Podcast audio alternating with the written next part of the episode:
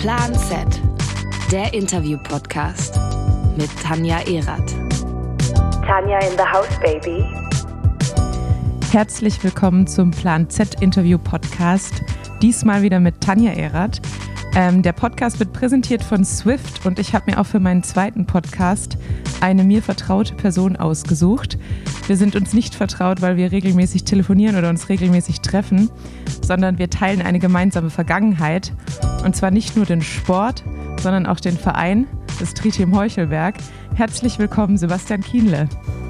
Ganz vielen Dank, Tanja. Und ich habe mir eigentlich gedacht, es wäre ganz schön, wenn wir öfters mal telefonieren würden. An die letzten zwei äh, Telefonate kann ich mich zumindest mal noch gut erinnern. Die waren. Der Anlass war zwar nicht so schön. Ich habe dich angerufen, weil du gerade ein, äh, wie soll man sagen, Suizidversuch, ich weiß nicht, aber es ist dir zum Glück nicht gelungen. Ähm, nee, also meine Teamkollegin hat es freundlich ja. als Stunt bezeichnet. Ja. Das fand ich, äh, fand ich schön.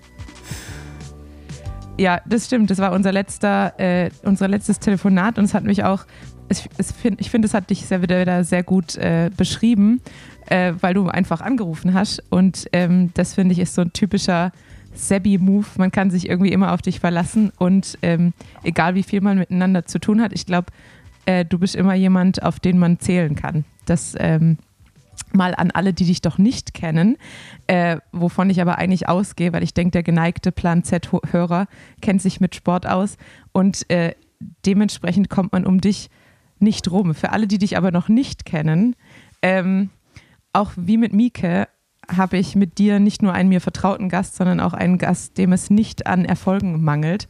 Ähm, alle aufzuzählen, würde, glaube ich, den Rahmen und den Podcast sprengen. Aber äh, es sei mal so gesagt, du hast schon das komplette Podium auf Hawaii mitgenommen, von Sieg, zweiten Plätzen, dritten Plätzen, ähm, ein vierter Platz war auch dabei. Ähm, ansonsten noch drei EM-Titel auf der Langdistanz. Äh, du hast die WM zweimal, meine ich, in der äh, 70.3 Distanz gewonnen. Wie gesagt, also die Liste ist ewig lang.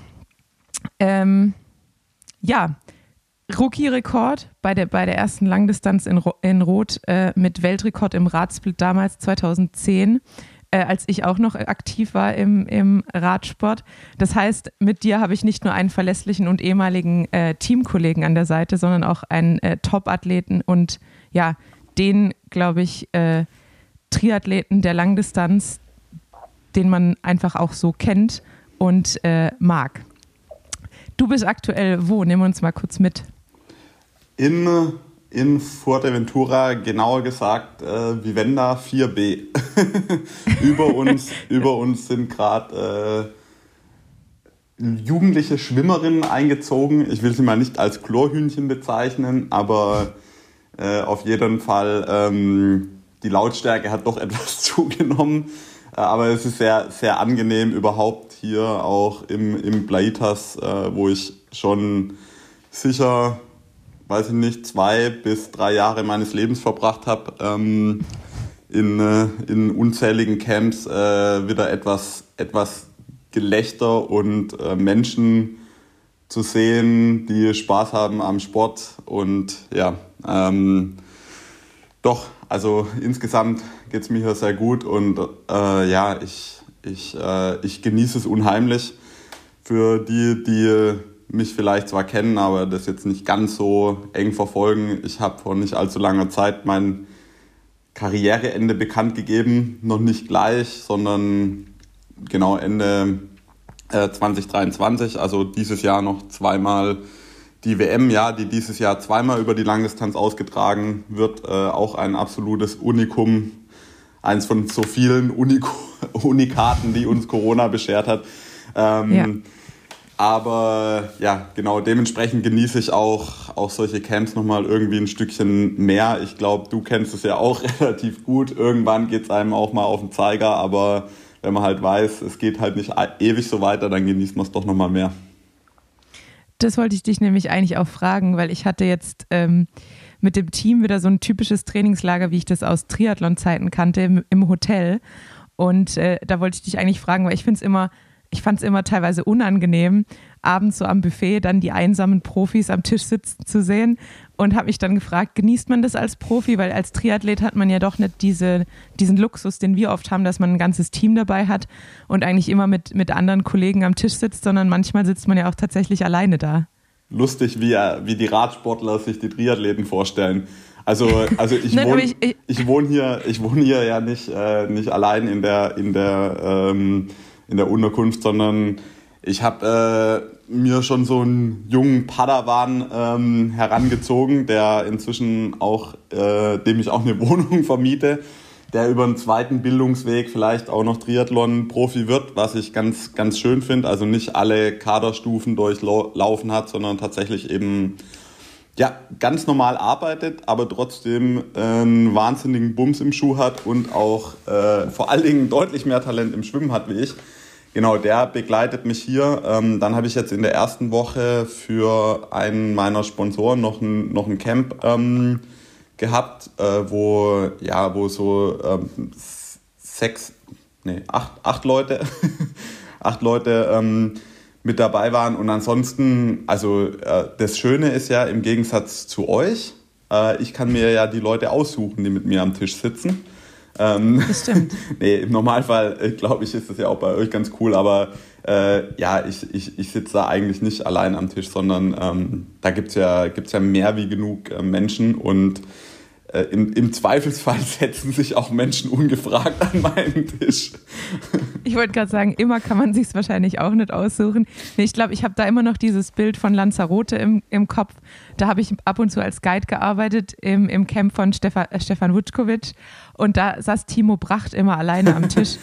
Und damals habe ich zu meinem Papa gesagt, Papa, ich glaube, ich will doch kein Triathlon-Profi werden. Das sieht ganz schön einsam aus. Ja, aber das ist ja eine Wahl. Also äh, das stimmt ja. schon, dass es äh, auch bei uns den, den einsamen Wolf gibt. Ähm, und da kenne ich auch ein paar, ein paar Geschichten natürlich.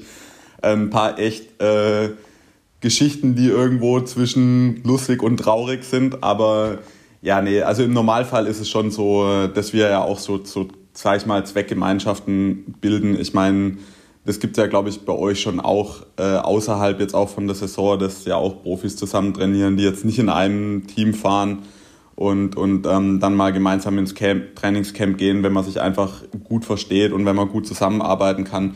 Und genauso ist es bei uns auch. Also klar wollen wir uns alle gegenseitig dann am Schluss schlagen, aber es hilft halt schon, dann zusammen zu trainieren. Und ähm, das ist eigentlich das, was ich an meinem Sport so unheimlich geil finde, ist halt der, der Grad der Freiheit. Also ich kann mir nicht nur aussuchen, wohin ich ins Trainingslager gehe. Ich kann mir aussuchen, welche Rennen ich starte. Ich kann aussuchen, dass ich nicht Gazprom als meinen Sponsor haben will. Ich äh, kann mir aussuchen, äh, welchen Coach ich haben will und so weiter. Und ähm, ja, das, das, das schätze ich glaube ich, mit dem, mit dem Alter um, umso mehr die, die Freiheit, die man so in dem, in dem Sport genießt. Eigentlich ja fast in jedem Sport.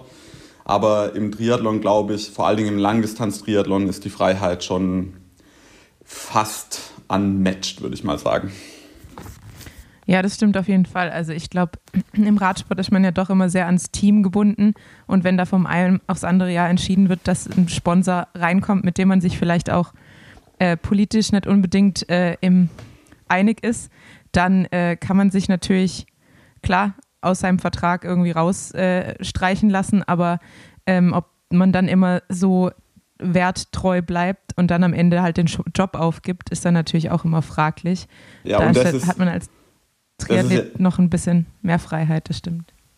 Das ist ja nur die eine Seite. Ähm, du kannst ja mal Rowan Dennis einladen in einen deiner nächsten Podcasts. ähm, es ist ja auch so, äh, gerade im Triathlon mit Material und so weiter ist ja auch immer ein ganz großes Thema und da ist es halt auch einfach cool, dass ich halt, ich bekomme nichts vorgesetzt und muss das dann halt fahren, ja.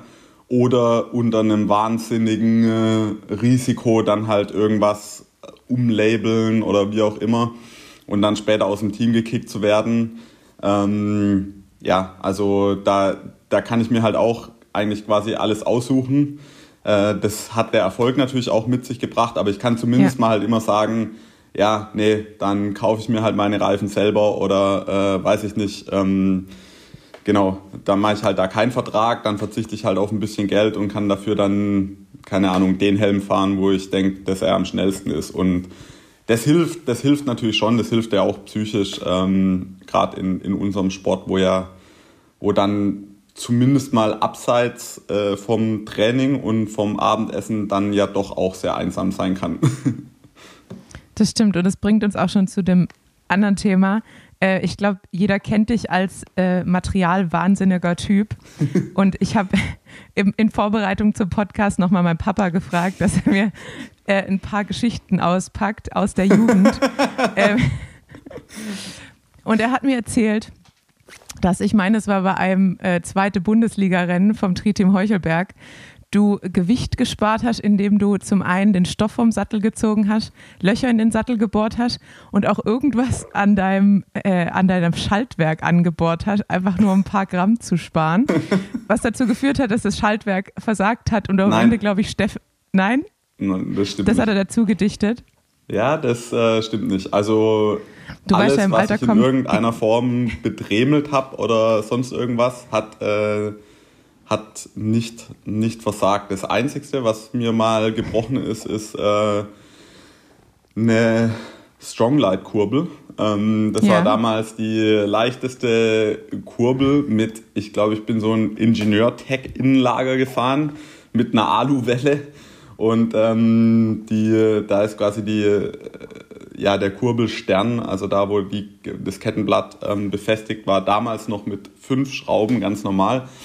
Ähm, und ja, genau, der ist, der ist mal tatsächlich gebrochen. Aber das ist im, im, im äh, also nicht im Rennen passiert.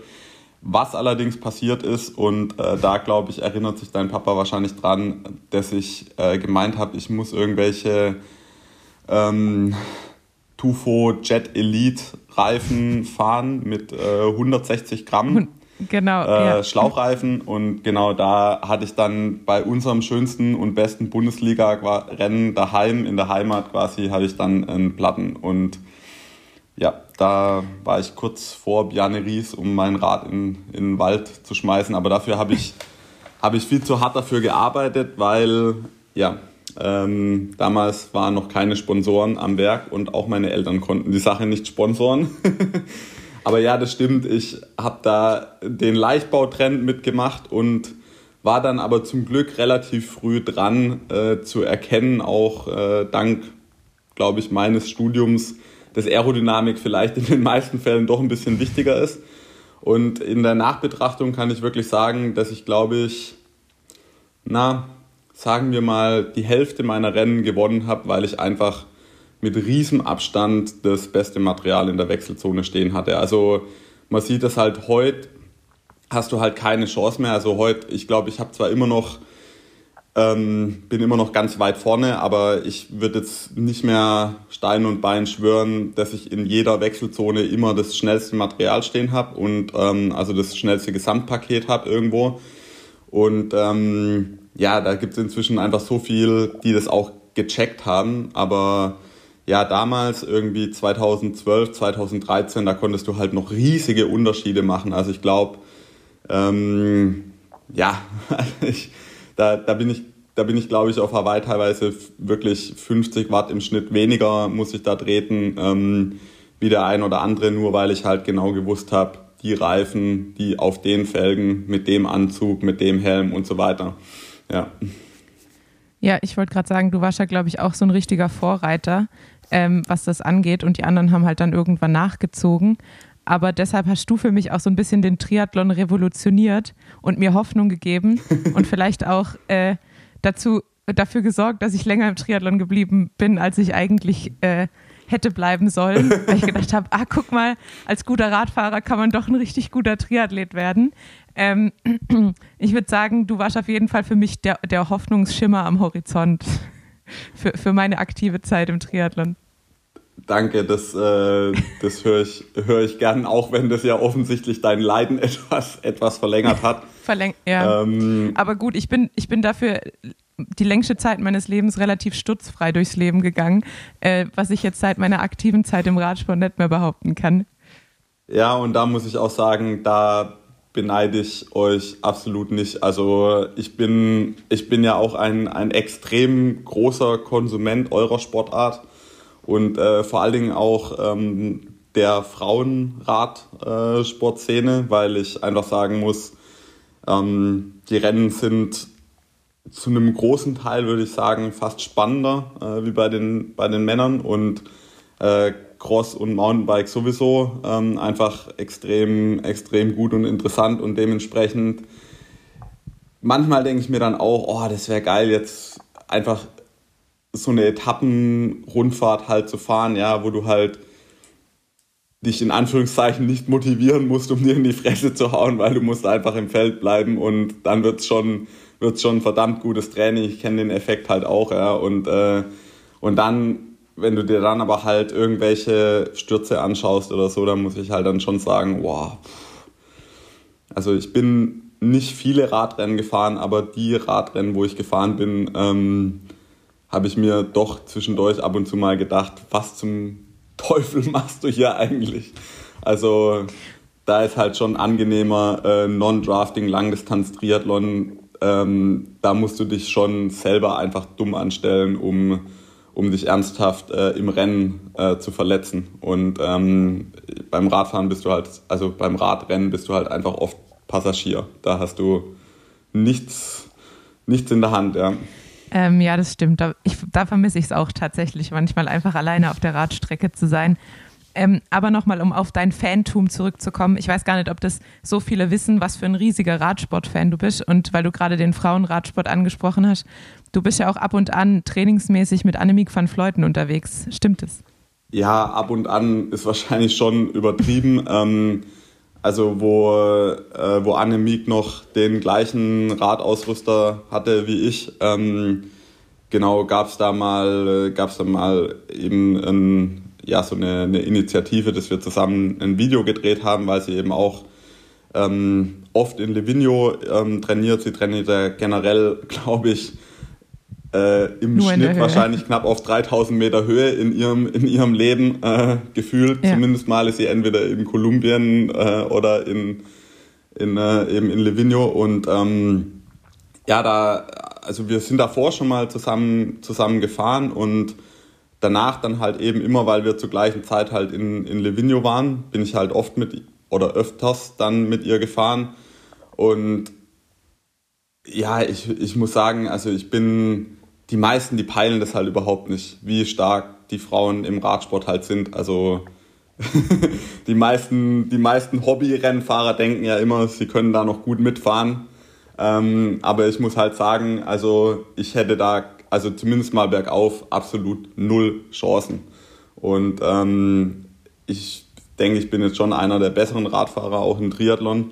Und ähm, ja, also das hat sich halt auch also wahnsinnig entwickelt, glaube ich. Also was du heute im Frauenradsport in der Spitze bringen musst, um, um da eine Chance zu haben, ist halt schon echt richtig krass. Und daher kommt irgendwo natürlich Respekt auch, klar, aber es ist auch einfach, ich finde ich find halt die, die verschiedenen Typen halt interessant. Also auch Annemiek sehe ich halt nicht so als äh, ja, Radsportsoldaten an, sag ich mal. Ja. Also die macht ja schon auch sehr ihr, ihr eigenes Ding und ähm, ist auch echt eine äh, interessante Persönlichkeit und, und äh, da gibt es halt einige. Und ähm, da würde ich dich zum Beispiel auch ganz vorne mit ähm, äh, dazu zählen. Und ich finde halt auch, also die meisten, die natürlich den Podcast hören, die kennen ja auch deine Geschichte, aber ich finde das halt auch richtig cool. Und da gibt es halt, finde ich, im, im Frauenradsport halt noch ein paar ähm, so Geschichten, Frauen, die, keine Ahnung, vom Fußball kommen und ähm, halt dann super, äh, super Radfahrerinnen werden. Und ja, das finde ich halt einfach interessant. Also nicht so diesen geraden Weg. Äh, irgendwie, ja, mit sechs habe ich angefangen, Rad zu fahren und dann halt habe ich mich nicht mehr gefragt, ob ich nochmal was anderes machen sollte.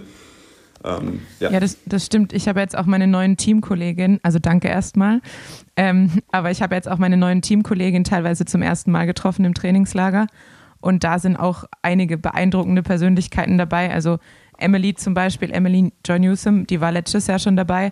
Die ist eben professionelle Pianistin und hat irgendwie einen Master in Musik, hat eine Tochter, die jetzt sieben Jahre alt ist und äh, verbringt halt irgendwie ein halbes Jahr in Europa und fährt hier Rennen. Äh, eine andere ist Mathelehrerin, die andere ist, wie du sagst, vom, kommt vom Fußball und fährt jetzt seit zwei Jahren Rad und ist letztes Jahr ihr erstes Rennen in Europa gefahren und direkt irgendwie Top 5 im GC und ein paar Mal aufs Podium. Also ja, und ja, da sind echt ein paar krasse, krasse Leute dabei. Ich, ich finde halt auch, also zum Glück muss man ja auch sagen, äh, wandelt sich auch so das ganze Sportbusiness zumindest mal so ein bisschen ähm, dahin. Klar ist es schon immer noch so, äh, wenn du richtig Fettkohle abräumen willst und so weiter, dann solltest du auch ab und an mal ein Rennen gewinnen. Das ist schon klar, aber ich finde halt, es gibt inzwischen einfach zum Glück auch noch ein paar andere Wege, ähm, also zum Glück für die Athleten Geld zu verdienen, was meiner Meinung nach den Sport insgesamt einfach gesünder macht, ja. Aber es macht ihn auch, ja. finde ich, viel attraktiver zum Zuschauen, ja. Also weil, weil einfach, also im besten Fall sollte meiner Meinung nach halt Profisport irgendwie Menschen dazu inspirieren, halt selber sportlich aktiv zu werden, ja. Und ich weiß nicht, ob das halt immer nur inspirierend ist, wenn du halt siehst, ja, Pogacar kann halt eine halbe Stunde irgendwie 7,5 Watt ähm, im Kilo, pro Kilogramm im, im Schnitt fahren. Und ähm, ja, das, das, ich weiß nicht, ob das jetzt Menschen inspiriert, ja. Aber wenn du halt dann irgendwie, keine Ahnung, Lachlan Morton siehst, der halt da die, die Tour alleine nachfährt und, und lauter solche Geschichten, ja, oder also ja. einfach halt du, äh, zum Beispiel Ärztin und du fährst bei Swift Akademie mit und ähm, holst dir einen Profivertrag, das ist halt schon, das finde ich halt, das ist schön, dass es halt inzwischen einfach für, für so Sachen äh, inzwischen auch ähm, Platz gibt, ja. Ja, absolut, also da gehe ich mit und ich äh, glaube, da ist auch ein, also für mich eins der besten Beispiele ist eigentlich die Netflix-Doku Drive to Survive, weil man da irgendwie sieht, ich weiß nicht, ob du sie geschaut hast, aber ich habe vorher überhaupt kein Interesse an Formel 1 gehabt und ähm, da sind eben die Kämpfe um Platz 10 äh, genauso dramatisch dargestellt wie die äh, Kämpfe um Platz 1 und 2. Und die haben eigentlich relativ gut verstanden, dass dieses Storytelling und ähm, Athleten und den Menschen eigentlich dem, dem Zuschauer näher zu bringen, jemanden viel mehr mit dem, mit dem Sport verbindet, als einfach nur das reine, der reine Sieggedanke. Weil jetzt schaue ich mir so ein Formel-1-Rennen an und ich kenne alle von den 20 Fahrern und ich, ich bin einfach genauso interessiert davon, wer den letzten Punkt in der Top 10 holt, wie ich daran interessiert bin, wer den Sieg holt. Also ja, ähm, und, das hat die Formel 1 mal wieder gut gemacht. und ich äh, schaue mir die Formel 1 an, weil ich genau weiß, äh, wie der Blown-Diffusor funktioniert und wie viel Energie rekuperiert werden kann äh, und so weiter. Also, aber ja, das ist ein gutes Beispiel. Also, dass halt jeder ähm, irgendwie auch sein den Bereich finden kann, der ihn halt begeistert und, und inspiriert. Und ich fand, das ist halt im, in, in allen Sportarten wichtig, aber ich finde halt vor allen Dingen im Radsport ist es halt sehr gut für den Sport, dass es so ein bisschen einen, einen Wandel einfach auch gibt, weil wo ich angefangen habe, Sport zu schauen und ich denke, wo auch du angefangen hast, Sport zu schauen, ich meine, ähm, hey, Zweiter bei einer Tour-Etappe, das ist einfach scheiße. Niemand will Zweiter werden. Ja. Zweiter kriegt, also vielleicht, okay, vielleicht als Ausreißer oder bei irgendeiner Bergetappe oder sonst irgendwas, aber Zweiter auf der Champs-Élysées, das ist wie Letzter, ja. Also das ist eigentlich schlimmer wie Letzter. Und ähm, ich finde halt, das ist eigentlich, das ist halt eigentlich schade und ich glaube, das hat den Radsport zumindest mal zu einem gewissen Teil irgendwie kaputt gemacht und damit halt auch für die Fans halt kaputt gemacht. Ja. Und ähm, ich denke halt, das ist halt gut, dass es da so ein bisschen einen, einen Wandel gibt und ich fieber halt genauso mit und ich denke, das muss, müssen halt auch die Leute verstehen, ähm, die halt die Produktion leiten und so weiter. Ähm, ob halt jemand das Zeitlimit schafft oder nicht, das ist halt, manchmal ist es vielleicht sogar noch ähm, wichtiger oder interessanter, ja. Ähm, ja. Genau. Ja, aber ähm, auch witzig, dass du das sagst. Bei mir war das tatsächlich gar nicht so bewusst. Mir wurde das erst so richtig bewusst, als ich in den Radsport gewechselt bin. Ähm, also ich kannte das eben aus dem Triathlon so, dass ähm, ein Podium ja. auf jeden Fall schon was, also klasse ist. Und für mich war ja dann teilweise auch, als ich dann mal Vierte wurde in, in Heilbronn und das war dann der erste Nicht-Profi, war für mich dieser vierte Platz halt eigentlich wie ein, hat sich wie ein Sieg angefühlt. Ähm, und jetzt, also oder im, im Radsport habe ich dann einfach gemerkt, so Zweiter bedeutet halt gar nichts. Außer es ist jetzt halt irgendwie dein erstes Podium, dann ist es manchmal groß, aber ansonsten zählt eigentlich nur der Sieg. Also das war auch für mich so ein richtiger Schockmoment ähm, im Wechsel vom, vom Triathlon zum Radsport, muss ich sagen. Ja, da muss ich sagen, da liebe ich unseren Sport absolut, ähm, weil es genauso wie du sagst, also der, der, der 22.02.2022, ähm, das ist für mich auch ein lustiges äh, Datum gewesen, weil ich mal an meine ganzen zweiten Plätze gedacht habe. Ich habe erst gedacht, ich mache irgendwie so einen äh, lustigen Post oder so, aber dann, äh, keine Ahnung, habe ich Besseres zu tun gehabt. Aber auf jeden Fall, ich habe halt echt verdammt viele zweite Plätze äh, in meiner Karriere gehabt. Und klar haben sich manche auch wie eine Niederlage angefühlt, aber die meisten waren einfach mega geil. Ja? Also ja. die meisten waren riesige Erfolge für mich persönlich, aber auch äh, für Sponsoren und, und irgendwo äh, die, die Leute, die mitfiebern, weil, weil einfach die Geschichte, wie du sagst, die Geschichte dahinter halt irgendwo zählt und, und, und auch interessant ist. Und ja, das ähm, finde ich dann bitter oft äh, in Sportarten, wo das halt überhaupt nicht so ist. Und ich glaube, es gibt fast nichts, wo es so krass ist wie im Radsport. Also, ähm, ja, Sprinter werde ich nicht. Hätte ich nicht werden wollen. ja, äh, ich glaube, das, das stimmt tatsächlich. Also beim, mein, mein, mein Freund arbeitet auch als, als Riders Agent und äh, ich glaube, auch so unter Riders Agent sagt man halt auch, ein Sprinter, der nicht gewinnt, ist nichts wert. Und dann, das kommt einem total komisch vor, äh, weil der kann ja trotzdem immer noch aufs Podium fahren. Aber ähm, ja, tatsächlich gilt es dann eben so in dem Bereich, wenn du keine Siege ein, einfährst als, als Sprinter, dann ja. bist halt nix, bist halt tatsächlich nichts wert. Gehen wir wieder zu was Schönerem. Wenn du sagst Geschichte, gehen wir nochmal zurück zu deiner Geschichte. Also als ähm, du ins Triteam Heuchelberg gekommen bist, da war ich, da wart ihr die großen Jungs. Ich, uns trennen jetzt fünf Jahre, aber damals in dem Alter macht das natürlich extrem viel aus. Ähm, du hast damals dein Physikstudium in Karlsruhe angefangen und äh, ich war eben irgendwie noch so ein kleiner 13-jähriger Hupfer, glaube ich. Ähm, wann war denn für dich der Punkt, wo du gemerkt hast, ich mache das jetzt oder ich gehe jetzt aufs Ganze im Sport. Also war das für dich schon ein Plan, der, den du im Kopf geformt hattest seit Jugend an oder war das ein bestimmter Wettkampf, ein Sieg, ähm, wo du gesagt hast, ich kann das, glaube ich, als Beruf machen oder was, wo war da der, der, der Knackpunkt, sage ich jetzt mal für dich? Meine Klassenlehrerin aus der vierten Klasse, die hat irgendwann, die ist in die USA emigriert, ähm, kam dann irgendwann zum Reichgau-Triathlon und hat mir die Schülerzeitung der Klasse 4 mitgebracht. Und da musste jeder reinschreiben, was will er später mal werden. Und ich habe da tatsächlich Profi-Triathlet reingeschrieben, ja. und ich glaube, äh, also ich habe die noch, ähm, historisches Dokument, äh, wir können doch da sicher irgendwie so ein Bild da bei eurem Podcast mit ja. reinmachen. Ich schicke dir, schick dir ein Bild, wenn ich wieder zurück bin oder ähm, meine gern. Frau schickt eins.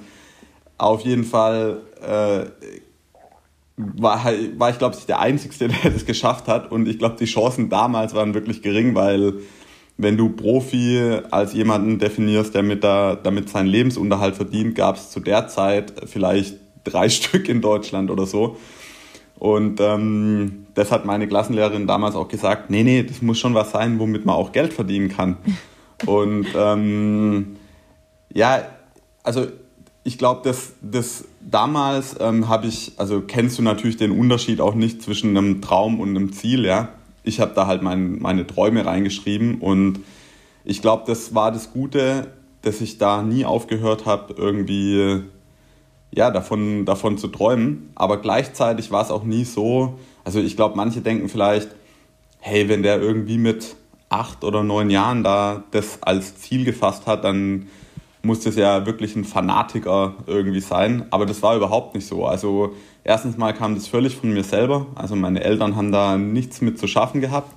Und ähm, ja, und dann, wie du gesagt hast, ich habe halt angefangen zu studieren und so weiter. Und ich habe dann auch eine Zeit lang jetzt da nicht mehr so dran geglaubt, dass das, dass das ja. klappt. Und dann 2006 in Schliersee Ähm, deutsche Kurzdistanzmeisterschaften bin ich unter Under 23 bin ich ähm, Zweiter geworden.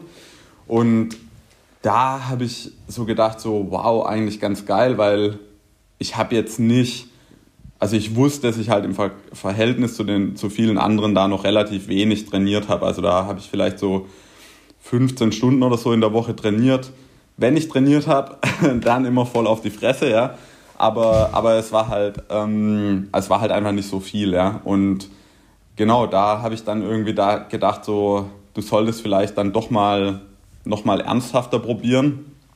Und ja, dann gab es halt drei Neckar Cup bei uns. Das ist halt so eine lokale Rennserie und da gibt's halt, gab es halt damals halt, ja, 500 Euro im Umschlag für einen Sieg und so, also Cash halt. Und, ähm, und das war damals natürlich halt dann richtig geil. Ich habe gedacht, Wahnsinn, ja, damit kann ich Geld verdienen. Ich bin reich. Ja, äh, ja genau, genau. Genau, ja. Ähm, für mich war das halt, also mein Kontostand hat selten den dreistelligen ähm, Bereich äh, erreicht zu der Zeit ähm, als Student. Äh, und dementsprechend, da habe ich halt gedacht, wow, das, ähm, das ist ja echt ein gutes Geschäftsmodell. Und ja, und dann, äh, da habe ich halt, halt auf jeden Fall dann angefangen, mehr Fokus drauf zu legen, aber dann wirklich äh, das Studium dann abgebrochen oder unterbrochen. Ich, ich würde immer noch sagen, es ist unterbrochen. Ähm, habe ich dann 2010, ja. Also du hast ja gesagt, 2010 nach Rot, wo ich halt das Debüt unter acht Stunden gemacht habe. Ähm, ja, da war mir dann schon klar, okay, ganz so schlecht stehen die Karten nicht. Lustigerweise ist ja, bevor du dich wirklich entschieden hast, Profi zu werden, wurde schon dein äh, Fanclub gegründet die, Gründ ist Gründungszeit, äh, die Gründungszeit ist nämlich 2009. Da wurde der ähm, erste Sebastian Kienle Fanclub ähm, vom Tritium Heuchelberg gegründet.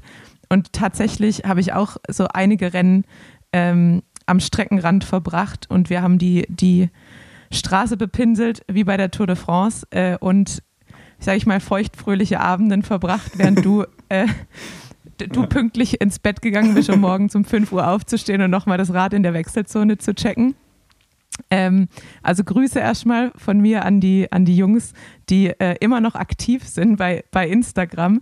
Und ich weiß gar nicht, wie aktiv sie noch hinterher reisen, aber die auf jeden Fall noch riesige Sebastian Kienle-Fans sind. Und ich, das ist auch wieder was, was für dich spricht, dass äh, ich glaube, andere noch mehr an dich geglaubt haben als du selber an dich. Also bevor du den Schritt zum Profi gemacht hast, war schon der Held für, fürs Triteam Heuchelberg, definitiv.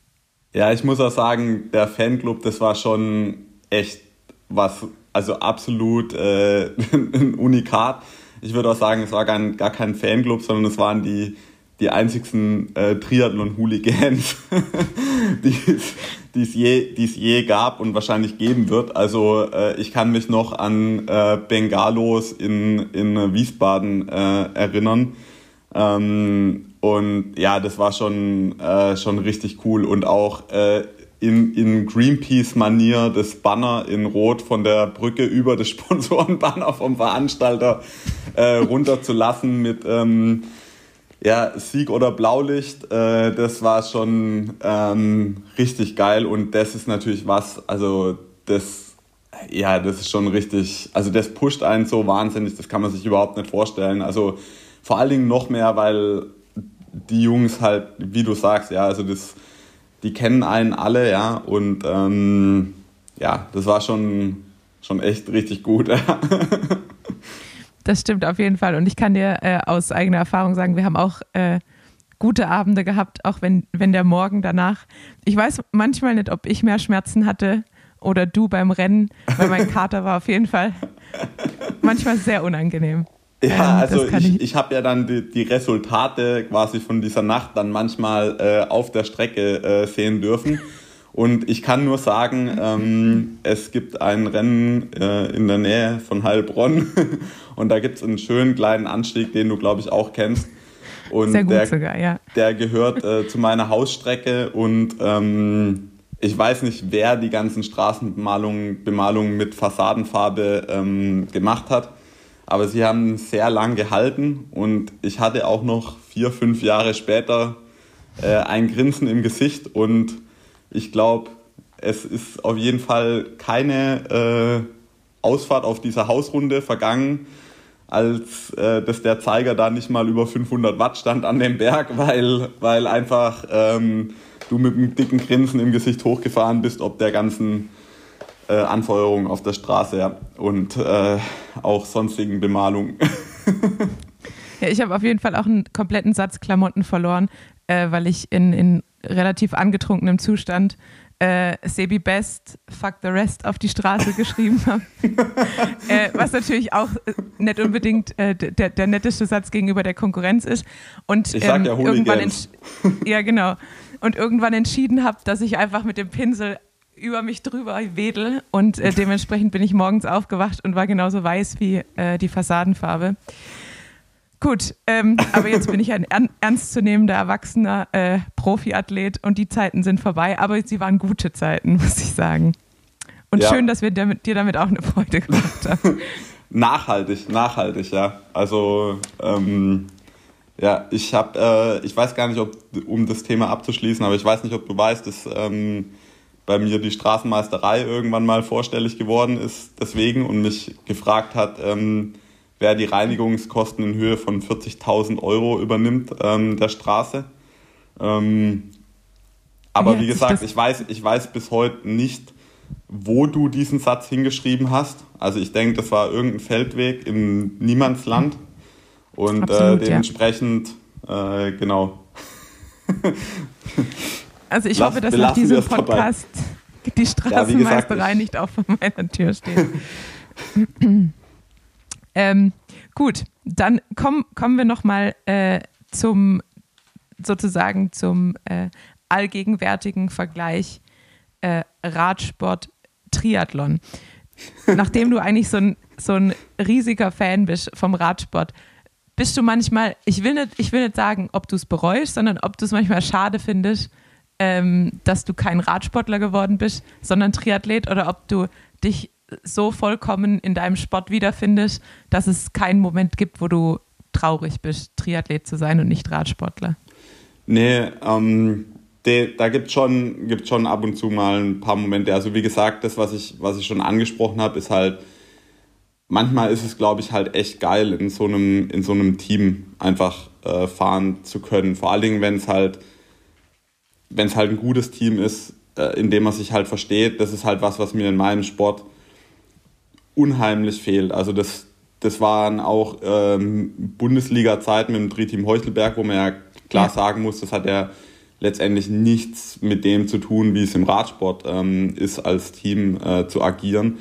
Aber wenn ich mir dann irgendwie so eine Windkanten-Flachetappe anschaue und äh, dann, dann können halt auch einfach Jungs halt einfach glänzen und was, was zeigen, die halt vielleicht dann sonst nicht so im Rampenlicht stehen. Das finde ich halt, das ich halt richtig cooler. Da, ich glaube, da würde ich so aufgehen in dieser Helferrolle quasi. Ähm, ich könnte mich da so zerfleischen, äh, viel mehr, wie ich das für mich selber wahrscheinlich irgendwie äh, könnte, ja. Ähm, und dann, ich, ich glaube, einfach so, so was ich halt auch cool finde, sind halt einfach die, die, die Vielfalt, die es halt im Radsport gibt. Bei uns ist halt, okay, da kämpft halt jeder für sich, ja, und dann gibt es, wir haben ja schon gesagt, okay, ein zweiter oder ein dritter Platz ist dann vielleicht auch mal mehr wert, wie das im Radsport der Fall ist, aber im Radsport gibt es halt so viele verschiedene Rollen, die du halt einnehmen kannst, also in einem Team und ähm, das gibt es halt im Triathlon halt quasi gar nicht. Also im Triathlon bist du halt immer Siegfahrer sozusagen, ja. Ähm, da musst du immer letztendlich das zeigen, halt, was du, was du trainiert hast und, und es ist halt immer Tag X und äh, dann es halt los. Und, und, und auch diese, diese taktischen Aspekte, die gibt es ja bei uns quasi gar nicht. Also es gewinnt, ja. das, ist, das kann man sagen, dass es was Schönes ist, ja. Also es gewinnt immer der Stärkste eigentlich. Also das gibt ganz selten mal, dass bei uns aus irgendeinem dummen Grund nicht der Stärkste gewinnt. Das, das, dann hat jemand anders halt Pech gehabt, okay. Aber im Radsport, da gibt es halt immer diesen Ungewissheitsfaktor. Vor allen Dingen gibt es halt Rennen, wo der halt relativ groß ist. Klar, wird schon heftig vorsortiert, aber es gibt halt immer wieder geile Überraschungen und auch mal, dass eben vielleicht mal eine Ausreißergruppe durchkommt oder so. Und ähm, ja, das, das, dies, dies, diese Momente, die gibt es bei uns eigentlich nicht. Da gibt es keine, eigentlich keine Überraschung. Ja. das, das fehlt mir schon ein bisschen in unserem Sport. Das heißt, äh, nach Karriereende im Triathlon doch noch den Valverde machen? Nein, den Valverde ganz sicher sowieso nicht. Ähm, nee, aber, aber ich, also ich habe das ja schon so ein bisschen anklingen lassen. Äh, ich werde wahrscheinlich den großen Gravel-Trend ausnutzen und ähm, mal noch so ein, äh, so ein Jahr nach meiner Triathlon-Karriere, also dann 2024, ähm, in dem, in dem Gravel-Bereich einsteigen. Also so dank ganz klassischen Bart kann ich mir halt keinen wachsen lassen, da wächst bei mir nichts.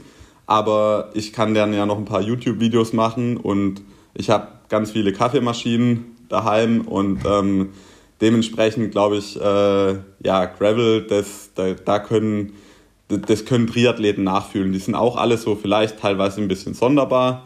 Ähm, manche montieren sich ja sogar Aerolenker, wie man gehört hat. Ich werde dann ja. wahrscheinlich der Erste sein, der anbauend Gravel mit einem Scheibenrad am Start steht. Ähm, und, und Aerohelm mit Visier natürlich. Natürlich. äh, ja, also eine Tasche werde ich mir vorne nicht an Lenker montieren, aber ich werde auf jeden Fall irgendeine so geile Aero-Rahmentasche mir bauen oder sowas. Nee, also ich glaube, das, das ist halt was, wo ich mich äh, ganz gut äh, nochmal noch mal austoben könnte. Und es ist ja auch ein bisschen schade, wenn du 25 Jahre in deinen Körper investierst, investiert hast und dann einfach so quasi aufhörst. Es ist ja auch ein bisschen... Äh, ich sag mal, ein Zwang, das aufhören zu müssen. Also es ist ja nicht nur eine freie Entscheidung, sondern meine Achillessehnen sind einfach echt Fakt. Und ähm, das ja. ist halt das Schöne beim Radfahren. Äh, ich äh, habe mir, ich durfte mir auch äh, mal das Schlüsselbein brechen. Und das finde ich halt ist eine deutlich angenehmere Verletzung wie jetzt Achillessehnen-Scheiße. Ja. Äh, und ich will sicher nicht in irgendeinem riesen Peloton fahren, aber notfalls attackiere ich halt bei Kilometer Null und ähm, gehe dann halt irgendwann komplett unter. Ist mir aber egal. Ähm, also von daher, ja, ich glaube, da, da habe ich auf jeden Fall Bock und das ist so eine ganz gute Mischung aus dem, was ich kenne. Also einfach, ich meine, ich kann den ganzen Tag lang 300 Watt fahren. Ich kann halt nicht am Schluss dann nochmal mehr fahren, aber das geht halt und ähm, genau, ich glaube, das muss man beim Graveln halt auch einigermaßen können. Natürlich haben sie inzwischen auch andere gecheckt. Das äh, wird jetzt ja auch kommerzialisiert und ähm, weiß ich nicht, wie viel ich von meinem Insiderwissen preisgeben kann, aber ich glaube, es gibt ein paar Top-Radprofis, die auch in diesem Jahr und dann auch im nächsten Jahr äh, dann in der Gravel-Szene noch unterwegs sein werden. Und am Schluss macht es die UCI dann eh kaputt und dann bin ich wieder raus. Ähm, ja, ich glaube, das war ganz schön zusammengefasst. Ich, bei, bei uns im Team gibt es ja auch einige, die aktiv graveln. Ähm, und denen habe ich auch, mit denen habe ich mich jetzt auch im Trainingslager unterhalten und habe gesagt, für mich ist es auch so ein bisschen der Sweet Spot zwischen Triathlon und, und Radsport. Ähm, und ich habe nämlich auch kurz nach meiner Verletzung darüber nachgedacht, vielleicht doch einfach dann im IF-Jahr hauptsächlich Gravel-Rennen zu fahren, ähm, wo ich dann doch eine geringere Chance habe, mir nochmal die Wirbelsäule zu brechen. Ja, vor Dingen. Äh, aber vor allen Dingen bei euch sind die Straßenrennen sind ja inzwischen auch Gravelrennen, nur dass es halt offiziell nicht Gravelrennen heißt. Aber ja, ja, das ähm, es gibt ja genug Veranstalter, die irgendwie der Meinung sind, ähm, Gravel liegt im Trend. Ähm, äh, machen wir doch noch ein Stück äh, einfach Schotterstraße mit rein. Ähm, und, und da muss stimmt. ich halt sagen, das finde ich per se schon, sage ich mal, fragwürdig. Also ich finde äh, Paris-Roubaix wahnsinnig geil ähm, zum Zuschauen. Aber ich muss ganz ehrlich sagen, ich würde mich wohler fühlen, wenn ich mit profilierten Reifen äh, am Start wäre. Vor allen Dingen, wenn ich mir äh, euer Rennen so angeschaut habe in dem Jahr. Da muss ich einfach sagen, ähm, puh, das muss nicht also, sein. Also, ich muss sagen, ich bin beim ersten Recon von der Strecke, ich fand es sofort mega gut. Also es ist halt. Hate it or love it. Ich, ja, wirklich. Also mit, mit 30er Reifen war es auch gar nicht so schlimm. Also ich bin, wir haben, haben zum ersten Mal, also bin ich mit 30er Reifen und Mitte der Strecke haben wir dann auf 28er gewechselt und da dachte ich mir, jetzt verstehe ich, was die Leute meinen mit Roubaix so hart, aber mit den 30er Reifen fühlt sich echt gar nicht wirklich so schlimm an, muss ich sagen. Also ich glaube, die wahren Helden waren eigentlich die, die wirklich dann auf, auf 19er Reifen da drüber geeiert sind. Das weiß ich auch nicht, wie das gehen soll, aber mit den 30ern jetzt, ich hatte noch nicht mal eine einzige Blase an der Hand, muss ich sagen. Ja, ich meine, das ist ja genau auch so ein bisschen das Ding, in Anführungszeichen, warum es dann wahrscheinlich halt so einen Trend gibt, dann immer äh, noch einen, irgendeinen Viehweg da reinzubauen weil die Technik halt besser wird und ich meine, das sieht man ja im Mountainbike-Bereich auch, ja.